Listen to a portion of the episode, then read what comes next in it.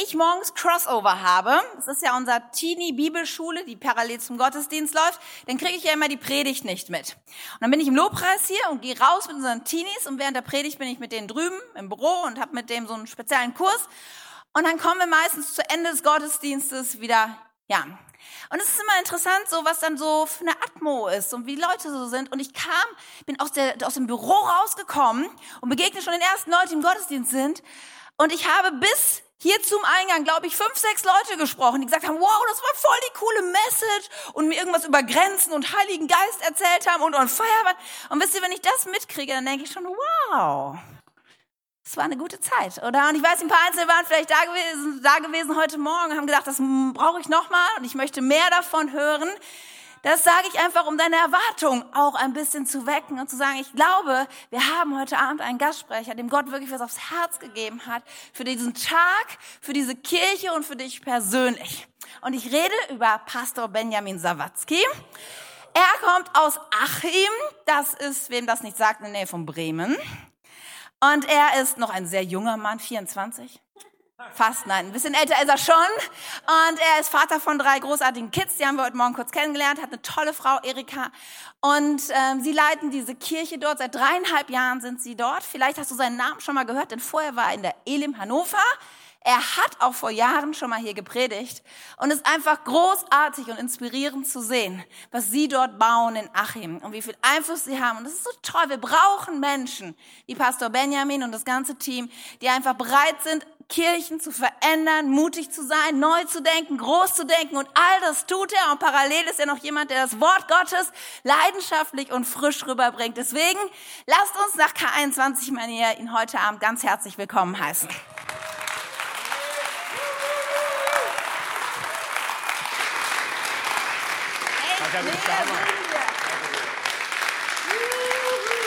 Wow. K21, ihr seid so großartig, so viel Liebe. Vielen, vielen, vielen, vielen Dank. Fantastisch hier zu sein. Hey, bevor ihr euch setzt, bleibt noch einen Moment stehen. Ich muss euch eine Story erzählen, bevor ich zu meiner Message komme. Und die Story ist so gut, dass ihr vor den Stühlen plumpsen würdet, hättet ihr euch gesetzt. So, und diese Story geht von, von, von Mann und Frau, die heute schon sehr gestanden sind. Aber irgendwann ging es los mit den beiden. Das waren so, so Sandkasten. Freunde. Und dann haben sie im selben Ort gewohnt, sind zur selben Schule gelatscht, zur selben Uni. Und dann irgendwann hat es Klick gemacht zwischen den beiden. Und er hat es geschafft, ihr Herz zu erobern. Sie war so ein bisschen christlich vorgeimpft, so christliches Elternhaus, wusste so ein bisschen was von der ganzen Thematik, Gott und Kirche. Er frisch zu Jesus gefunden, voller Leidenschaft.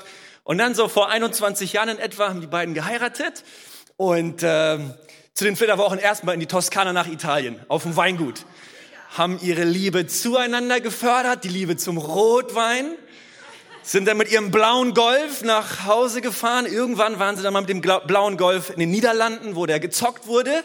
Und so haben sie irgendwie so ein paar Hürden nehmen müssen. Im Laufe der Zeit hat Gott ihnen drei fantastische Kinder geschenkt. Power-Mädels, sage ich euch.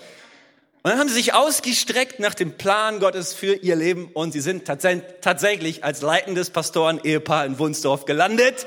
Eure Pastoren, Katja und Tim, sind großartig.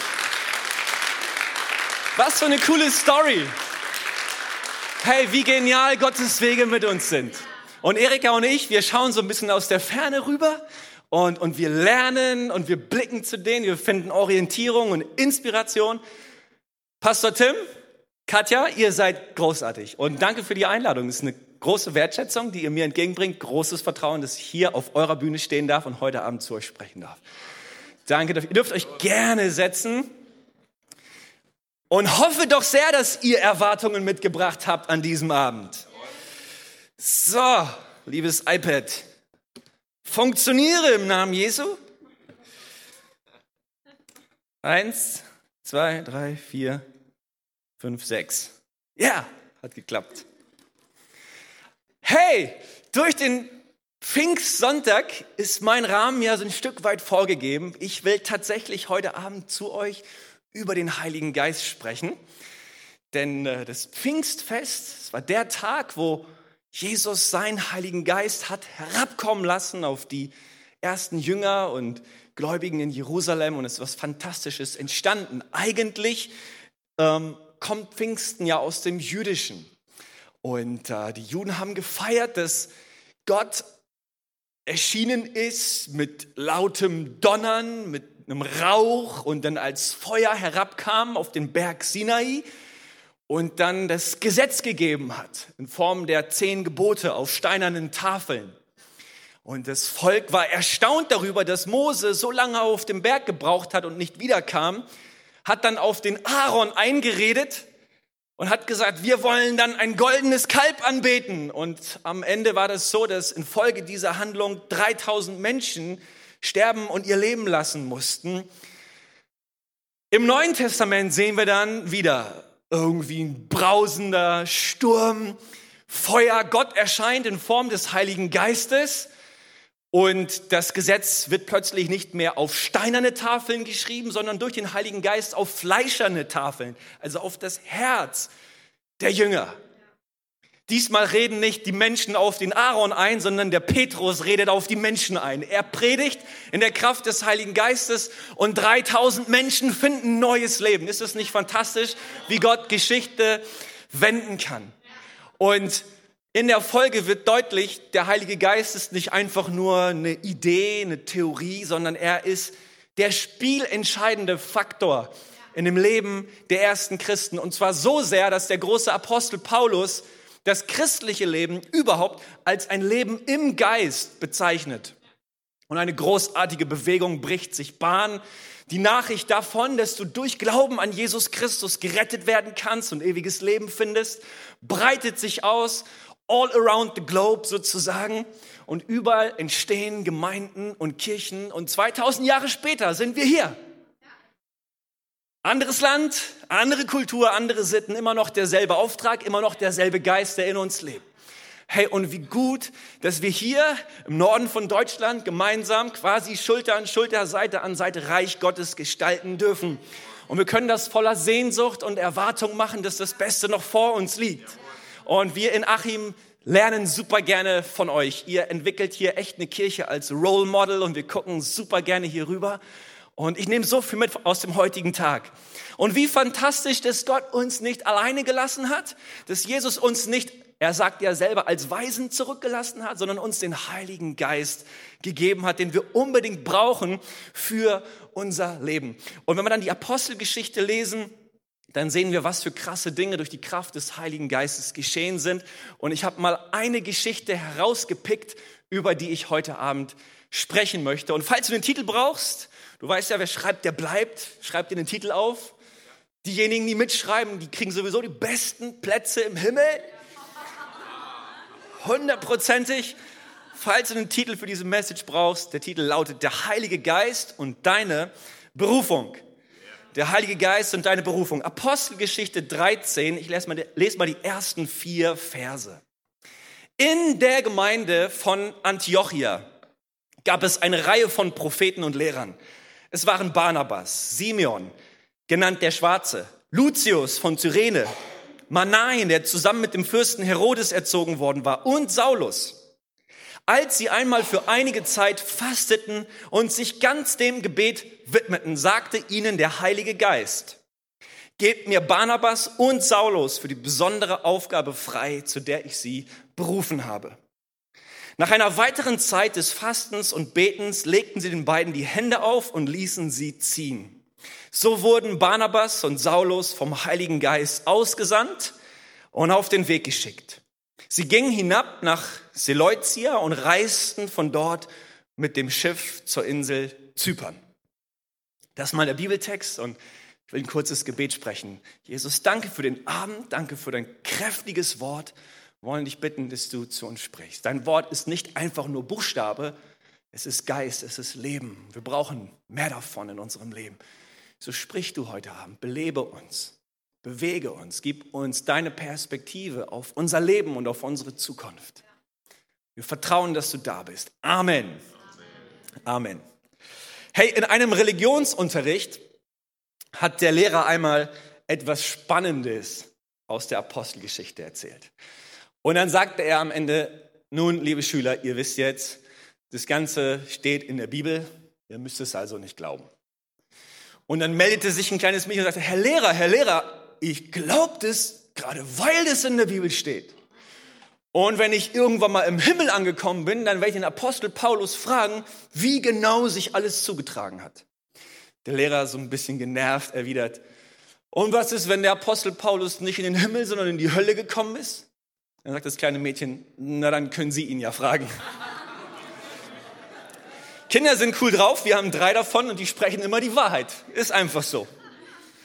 Hey, in der Apostelgeschichte lesen wir schon faszinierende Geschichten, gerade was der Heilige Geist so bewirkt. Und manches Mal denken wir so, wow, kann man das so glauben, was da so geschrieben steht? War das nicht abgefahren? Oh, ich wünsche mir eigentlich auch mehr davon im Heute, im Hier und im Jetzt. Und was war wirklich ähm, wichtig für die ersten Jünger, dass der Heilige Geist gesprochen hat und berufen hat. Und hier sehen wir eine ganz besondere Berufungsgeschichte, nämlich die von Saulus, der wird dann ja in der Folge Paulus genannt, und von Barnabas. Und ich möchte mal das Stichwort Berufung aufgreifen. Ist schon ein markantes Schlagwort in christlichen Kreisen. Berufung. Worum geht's bei Berufung vor allen Dingen? Schaut mal, in dem Wort Berufung steckt das Wort Beruf. Und manches Mal ist es so, vielleicht könnte man sagen bei Pastoren, dass deren Beruf auch deren Berufung ist. Schon was Feines, wenn Beruf und Berufung zusammenkommen. Ist eine noble Ehre, darin zu leben. Aber Berufung ist so viel mehr als nur ein Beruf. Wichtig ist, dass in dem Wörtchen Berufung das Wörtchen Ruf drin steckt. Weil Berufung hat damit zu tun, dass es jemanden gibt, der ruft und jemanden, der sich rufen lässt. Das heißt, eine Berufung wird von außen an dich herangetragen. Die suchst du dir nicht einfach aus, so aus einer Vielzahl von Möglichkeiten blätterst du durch so einen Katalog und sagst, ich will gerne jenes werden. Zack, bum, bang, da ist deine Berufung. Nein, da ruft dich jemand und du lässt dich rufen. Das heißt, von außen trifft etwas auf dein Innen. Und wenn außen und innen aufeinandertreffen und sich verschmelzen, dann kann Berufung entstehen. Das ist doch etwas ganz Fantastisches. Die ganz, ganz klassische Berufungssituation in der Bibel ist die Situation, wo Jesus die ersten Jünger beruft. In Matthäus 4, Vers 19 heißt es dort, kommt, folgt mir nach. Das spricht Jesus zu Petrus und Andreas, den beiden Brüdern. Kommt, folgt mir nach, ich mache euch zu Menschenfischern. Manchmal denken wir etwas vorschnell. Berufung ist das, was wir machen. Dann ist Berufung so ein bisschen wie so eine geistliche Karriere. So, was bist du geworden? Welchen Step hast du genommen auf deiner nächsten, äh, auf der, auf der geistlichen Karriereleiter? Wie hoch bist du in deiner Berufung bereits gestiegen? Aber was sagt denn Jesus hier? Sagt Jesus, kommt und folgt mir nach und zeigt mir, was für krasse Helden ihr seid? Zeigt mir, was ihr drauf habt? Zeigt ihr, was ihr alles machen könnt? Nein. Jesus sagt, ich mache. Berufung ist gar nicht, was du machst, Berufung ist, was Jesus macht, was Gott macht. Das ist mein erster Punkt. Berufung lautet, Gott macht.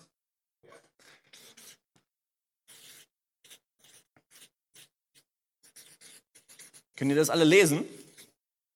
Ist bei meiner Sauklaue nicht immer der Fall, aber ich traue euch das zu. Das Entscheidende an deiner Berufung ist gar nicht so sehr, was du machst, sondern wem du folgst. Und er wird schon etwas aus dir machen. So wie er das den ersten Jüngern verheißen hat, so verheißt er es dir heute Abend. Komm, schau doch mal. Nimm, die, nimm den Druck, nimm den Zwang aus deinem Denken, aus deinem Herzen raus und überleg nicht, was du alles leisten, was du alles machen kannst, sondern ich will etwas aus dir machen. Was ich brauche, ist ein Herz, was bereit ist, sich auf mich einzulassen. Das spricht eventuell Gott zu dir heute Abend. Am Anfang des 15. Jahrhunderts hat ein 25-jähriger Künstler wie verrückt an so einem großen, kalten, felsigen Marmorblock gearbeitet. Und andere Künstler kamen vorbei und haben ihn gefragt, sag mal, was tust du da? Und er hat gesagt, ich arbeite an einem Engel, der heraus möchte. Dieser Künstler ist Michelangelo gewesen. Manche halten den für den bedeutendsten Künstler und, äh, und Bildhauern aller Zeiten. Und er hat gerade an der David-Statue gearbeitet, die heute in Florenz steht. Vielleicht die bedeutendste Skulptur der Kunstgeschichte. Warum erzähle ich euch das? Weil der Künstler bereits in seinem inneren oder vor seinem inneren Auge sieht, was er kreieren möchte. Und ich sage dir, Gott ist der Meisterkünstler. Er ist der Meisterschöpfer. Er schaut dich an und er sieht bereits den Engel, der heraus möchte. Weißt du, vielleicht hockst du hier als kalter, felsiger, sturer Marmorblock. No problem. Gott schaut dich an und er sagt bereits, aus ihr kann ich was machen, aus ihm kann ich was machen. Ich suche nicht nach dem Dreck, sondern ich suche nach dem Gold. Ich schaue nicht auf die Vergangenheit, ich blick auf die Zukunft. Das spricht Gott zu dir heute Abend. Deine Berufung ist das, was Gott aus dir machen kann. In 1. Korinther 1, Vers 9 heißt es, Gott ist treu. Er hat euch berufen zur Gemeinschaft mit seinem Sohn Jesus Christus, unserem Herrn. Zunächst einmal sind wir hingerufen zu Jesus, berufen zur Gemeinschaft mit unserem Herrn. Geh mal zurück auf unseren Bibeltext. Hier wird gesagt, dass in der griechischen Stadt Antiochia schon eine christliche Gemeinde entstanden war und dass es dort eine Reihe von Propheten und Lehrern gegeben hat. Und dann werden auch so ein paar Namen aufgezählt. Barnabas. Okay, über Barnabas lässt sich ein bisschen was sagen, weil er wird hier und da nochmal erwähnt. Aber wer bitteschön waren Simeon, der Schwarze? Kennt ihr den? Oder Lucius aus Cyrene? Oder Manaen, der mit Herodes aufgewachsen war? Das sind doch No-Names, oder? Ja, aber dort, wo Gott ansetzt, da werden aus No Names Heroes. Das kann Gott tun. Sie stehen in der Bibel immerhin, oder nicht? Und zu guter Letzt wird Saulus genannt. Saulus. Dieses Saulus erinnert vielleicht oder lässt uns denken an seine Vergangenheit, weil als Saulus hat er noch Christen verfolgt, Gemeinden verfolgt, nach deren Leben getrachtet. Als Paulus erst hat er dann Gemeinden gegründet und Menschen zu Christen gemacht und das Evangelium gepredigt. Aber dieses Saulus lässt noch daran denken, der Typ hat auch eine Vergangenheit gehabt. Das war nicht immer der Hero. Aber als Gott in sein Leben kam, hat sich etwas verändert. Wir haben vorhin über Fußball gesprochen. Das ist auch das einzig Wahre in der Kirche. Amen. Pastoren können es ja nicht lassen irgendwie, ne? Und äh, ich interessiere mich auch für Fußball und ich versuche so ein bisschen über unsere Landesgrenzen hinweg so Vereine zu verfolgen, zum Beispiel Real Madrid. Real Madrid, da spielt immerhin Toni Kroos, ein deutscher Fußballer und so und macht Spaß, so ein bisschen zu beobachten. Und vor einigen Jahren hat Real Madrid einen neuen Spieler bekommen. Lucas Silva sein Name. Kennt den irgendjemand? Ja, nicht so wirklich. Lucas Silva. Und er hat dann auf der Antrittspressekonferenz gesagt, ich will mir einen Namen machen in der Vereinshistorie von Real Madrid. Das ist schon, das ist schon ein hoher Anspruch. Denn man denkt da an so Namen wie Raúl oder Luis Figo oder Zinedine Zidane oder David Beckham. Das waren, das waren Ikonen von Real Madrid. Und jetzt kommt da so ein Typ aus Brasilien, irgendwie paar und 20 Jahre alt, und spricht davon, dass er sich einen Namen machen möchte konnte sich nicht wirklich durchsetzen, wurde nach Frankreich verliehen, hat sich irgendwie verletzt und spielt heute keine große Rolle mehr, ist so ein bisschen in der Versenkung verschwunden. Wisst ihr, manchmal sind wir im Geistlichen, manchmal sind wir in der Kirche auch so unterwegs. Wir wollen uns einen Namen machen. Hätte der Knirps nur verstanden, dass Real Madrid so viel größer ist als sein Name, in der Kirche sollten wir verstehen, dass die Sache von Jesus, die Sache von Gott so viel größer ist als unser Name. Berufung heißt nicht, du machst dir einen Namen. Berufung heißt, du bist gerufen, den Namen Gottes groß zu machen und er wird schon etwas aus dir machen. Um dich wird er sich schon kümmern, wenn du dich um ihn und um seinen Namen kümmerst. Amen. Saulus. Dieser Saulus begeistert mich. Oscar Wilde, ein irischer Schriftsteller, hat gesagt, jeder Heilige hat eine Vergangenheit und jeder Sünder hat eine Zukunft. Ist ein starker Satz. trifft auch für den Saulus zu. Von seiner Bekehrungsgeschichte können wir in Apostelgeschichte 9 nachlesen. Und aus dem größten Gemeindeverfolger wird der größte Gemeindegründer. Paulus hat das erlebt. Egal wie dreckig meine Zukunft, meine Vergangenheit ist, Gott hat eine gute Zukunft für mich. Und wenn du denkst, du bist nicht würdig, in die Kirche zu gehen und für Gott bist du nicht gut genug, ich sag dir ganz egal, was du in der Vergangenheit verbockt hast. Gott kann aus dir etwas machen. Der erste Punkt ist, Gott macht. Und wenn ich mal den Vers 2 nochmal lesen, als sie einmal für einige Zeit fasteten und sich ganz dem Gebet widmeten, sagte ihnen der Heilige Geist, gebt mir Barnabas und Saulus für die besondere Aufgabe frei, zu der ich sie berufen habe. Hier in Vers 2 lesen wir davon, dass der Heilige Geist dann anfing zu sprechen, als die Gemeinde betete und fastete. Ich bin der festen Überzeugung, und ich meine, wir haben das in einem Song auch so wunderbar gesungen, habe jetzt den Wortlaut nicht mehr vor Augen, aber wenn wir uns auf Gott zubewegen, dann bewegt er sich zu uns. Wenn wir in seine Nähe drängen, dann kommt er und zeigt sich uns. Ich sag dir, wenn du sagst, du willst den Heiligen Geist mal hören, du willst Gottes Stimme mal wahrnehmen, wann hast du zuletzt gebetet und gefastet? Ich sag dir, das ist, das, ich, ich, spreche kein, kein, kein Leistungsdenken aus und sage zu dir, müh dich ab und dann wirst du schon Gottes Stimme hören. Ich sage nur, Zeiten des intensiven Gebets und des Fastens sind immer Zeiten, wo wir sagen, Gott, wir schauen mal von allem Luxus aus, auf, aus unserem Leben weg und schauen hin auf dich, weil wir brauchen es, dass du sprichst. Und dort, wo wir uns als Gemeinde aufmachen, in Gottes Nähe und eine Sehnsucht haben, seine Stimme zu hören, da fängt er an zu reden. Berufung bedeutet, und das ist mein zweiter Punkt, Gott spricht. Erstens, Gott macht. Zweitens, Gott spricht. Möglicherweise erinnerst du dich an die Berufungsgeschichte des Mose im Alten Testament mit dem brennenden Dornbusch und so weiter. In 2. Mose 3, Vers 4 heißt es, als der Herr sah, dass Mose näher kam, rief er ihn aus dem Busch heraus an, Mose, Mose. Ja, antwortete Mose, ich höre. Als der Herr sah, dass Mose näher kam.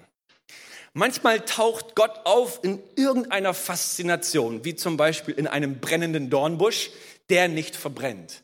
Und dann kommt es darauf an, bist du bereit, einen Schritt näher zu treten? Bist du bereit, hinzuzutreten und hinzuhören? Vielleicht fasziniert dich manches, vielleicht bist du schon ein paar Mal hier in der K21 gewesen und denkst, schon faszinierend. Vielleicht ist deine Aufgabe mal, den nächsten Step zu machen näher zu, heranzutreten und zu sagen, okay Gott, und jetzt sprich du zu mir. Sprich nicht immer nur zu anderen Menschen, sprich du zu mir. Und ich sage, zu, ich sage dir, Gott will zu dir sprechen. Er sehnt sich danach, dich zu berufen. Und wir sehen hier, dass dann die Gabe, bei Jesus zu sein, zu einer Aufgabe wird sondert sie aus für die besondere Aufgabe, zu der ich sie berufen habe, spricht der Heilige Geist. Zunächst einmal kommt die Gabe in unser Leben, aber dann kann es zur Aufgabe werden. Gott wird von dir nichts verlangen, was er dir nicht schon vorher gegeben hätte. Zunächst einmal kommt immer Indikativ, kommt immer Zuspruch und dann kommt Imperativ, dann kommt Anspruch. Da ist vielleicht so viel Gabe und so viel Segen in dein Leben, aber das kann sein, dass es dann zur Aufgabe wird. Und hier sehen wir, der Heilige Geist spricht und das wird dann zur Aufgabe. Mich interessiert hier, wie genau der Heilige Geist gesprochen hat. Kennt ihr das? Ihr lest manchmal einen, Bibel, einen Bibeltext und habt einfach Fragen an den Text, die der Text nicht beantwortet. Das macht mich wild und foxig. Ich hätte gern gewusst, wie der Heilige Geist gesprochen hat, aber das wird hier nicht verraten. Ich meine, es wird gesagt, dass in Antiochia Propheten und Lehrer waren. Deswegen kann ich mir vorstellen, dass der Heilige Geist durch diese Propheten und Lehrer gesprochen hat. Ist doch manchmal so. Da brauchen wir gar nicht die akustische Stimme aus dem Himmel, sondern manchmal brauchen wir das Wort von einem Mitmenschen. Vielleicht sogar von einem Leiter von jemandem, der geistlich weiter ist als wir. Das, was deine Leiter in dieser Church, was sie in dir sehen und zu dir sprechen, kann ein Hinweis sein auf die Berufung Gottes für dein Leben. Der Heilige Geist kann durch Menschen in dein Leben sprechen. Aber wichtig ist gar nicht so sehr die Art und Weise, wie der Heilige Geist gesprochen hat, sondern wichtig ist die Wirkung, wie sich sein Sprechen in deinem Leben entfalten darf. Deswegen lasst uns doch gar nicht immer irgendwie den Heiligen Geist versuchen zu kategorisieren, in unsere Schubladen hineinzupacken und zu sagen, so oder so hast du zu wirken. Nein, der Geist ist wie ein Wind, der kommt und geht, wann er will. Den kannst du nicht einfangen. Es ist ganz egal, wie er wirkt und wie er spricht, aber welche Wirkung darf denn sein Wort in deinem Leben entfalten? Kann das sein, dass es sehr viel mit dir zu tun hat? Ich will dir sagen, warte nicht, bis der Geist das sagt, was du hören willst, sondern sei bereit, auch dann hinzuhören, wenn der Geist etwas sagt, was du eigentlich nicht hören willst. So, wir rennen manchmal von, von, von Seelsorger zu, zu, zu, zu Coach, von Mentor zu Berater, bis dann der Satz gefallen ist, den wir schon so lange hören wollten. Und dann sagen, Gott, du hast gesprochen. Sei bereit, auch hinzuhören, wenn du nicht das gehört hast, was jetzt super Jubel und Freude in dir auslöst. Möglicherweise fordert Gott deinen Glauben heraus. Es gibt einen uralten Spruch aus dem deutschen Volksmund, der lautet, wer nichts wird, wird, wird. Schon mal gehört?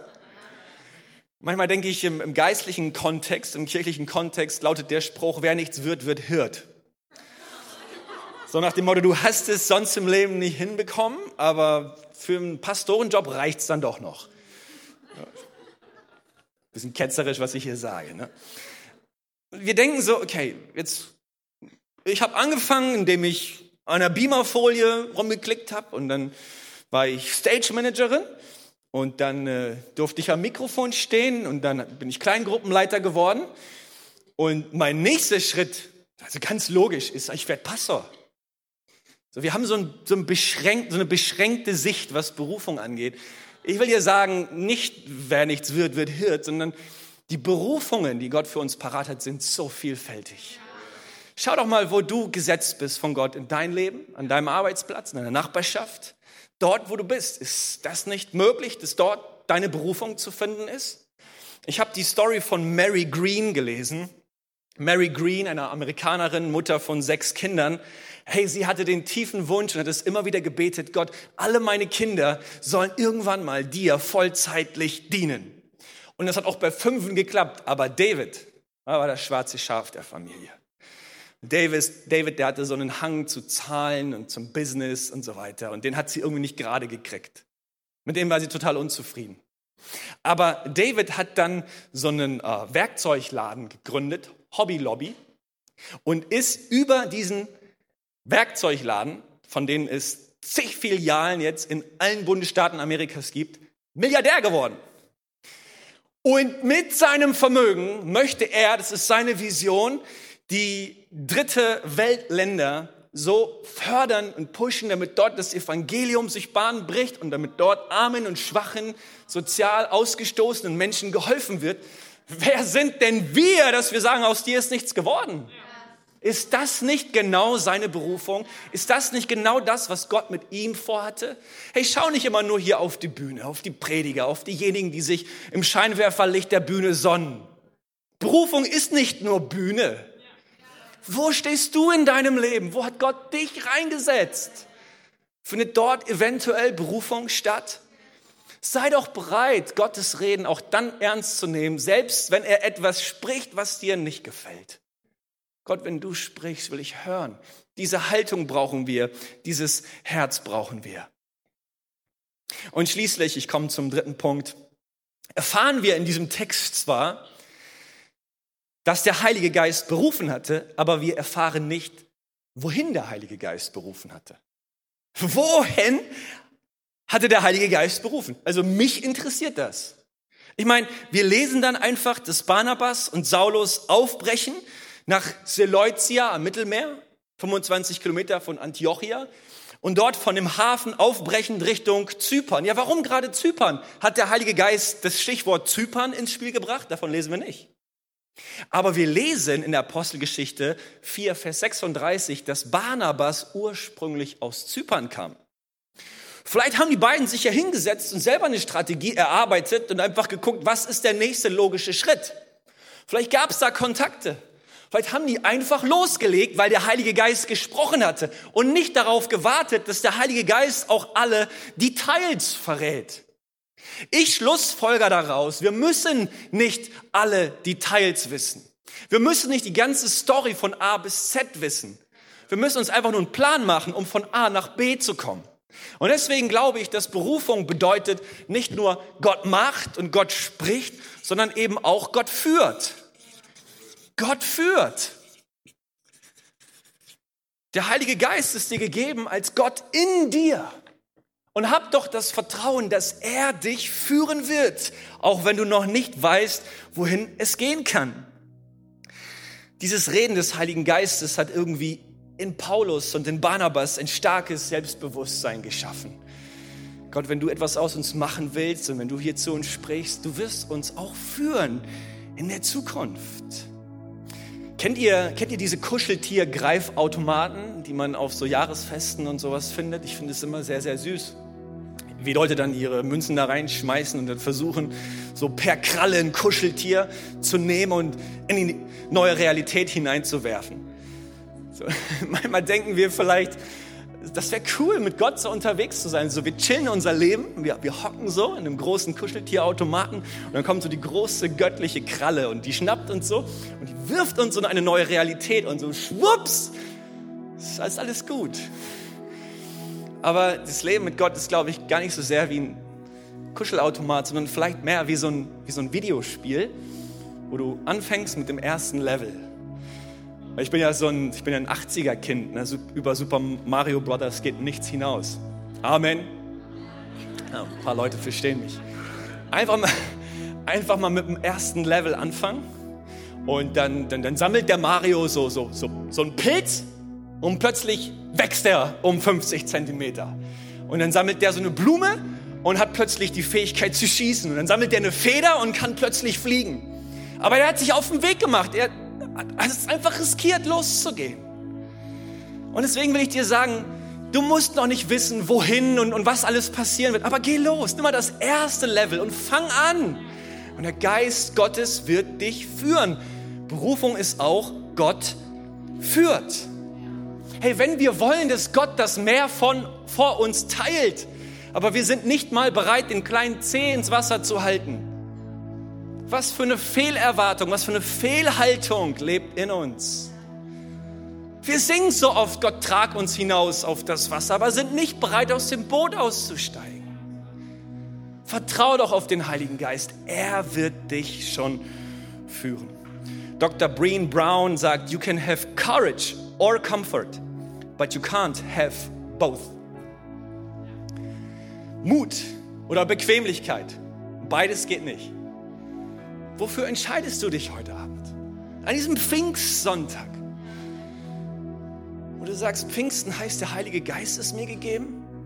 Ist er dir wirklich gegeben für deine Bequemlichkeit? Oder damit Mut in dir aufsteht? Und du sagst, der Heilige Geist und ich, da gibt es eine Berufung.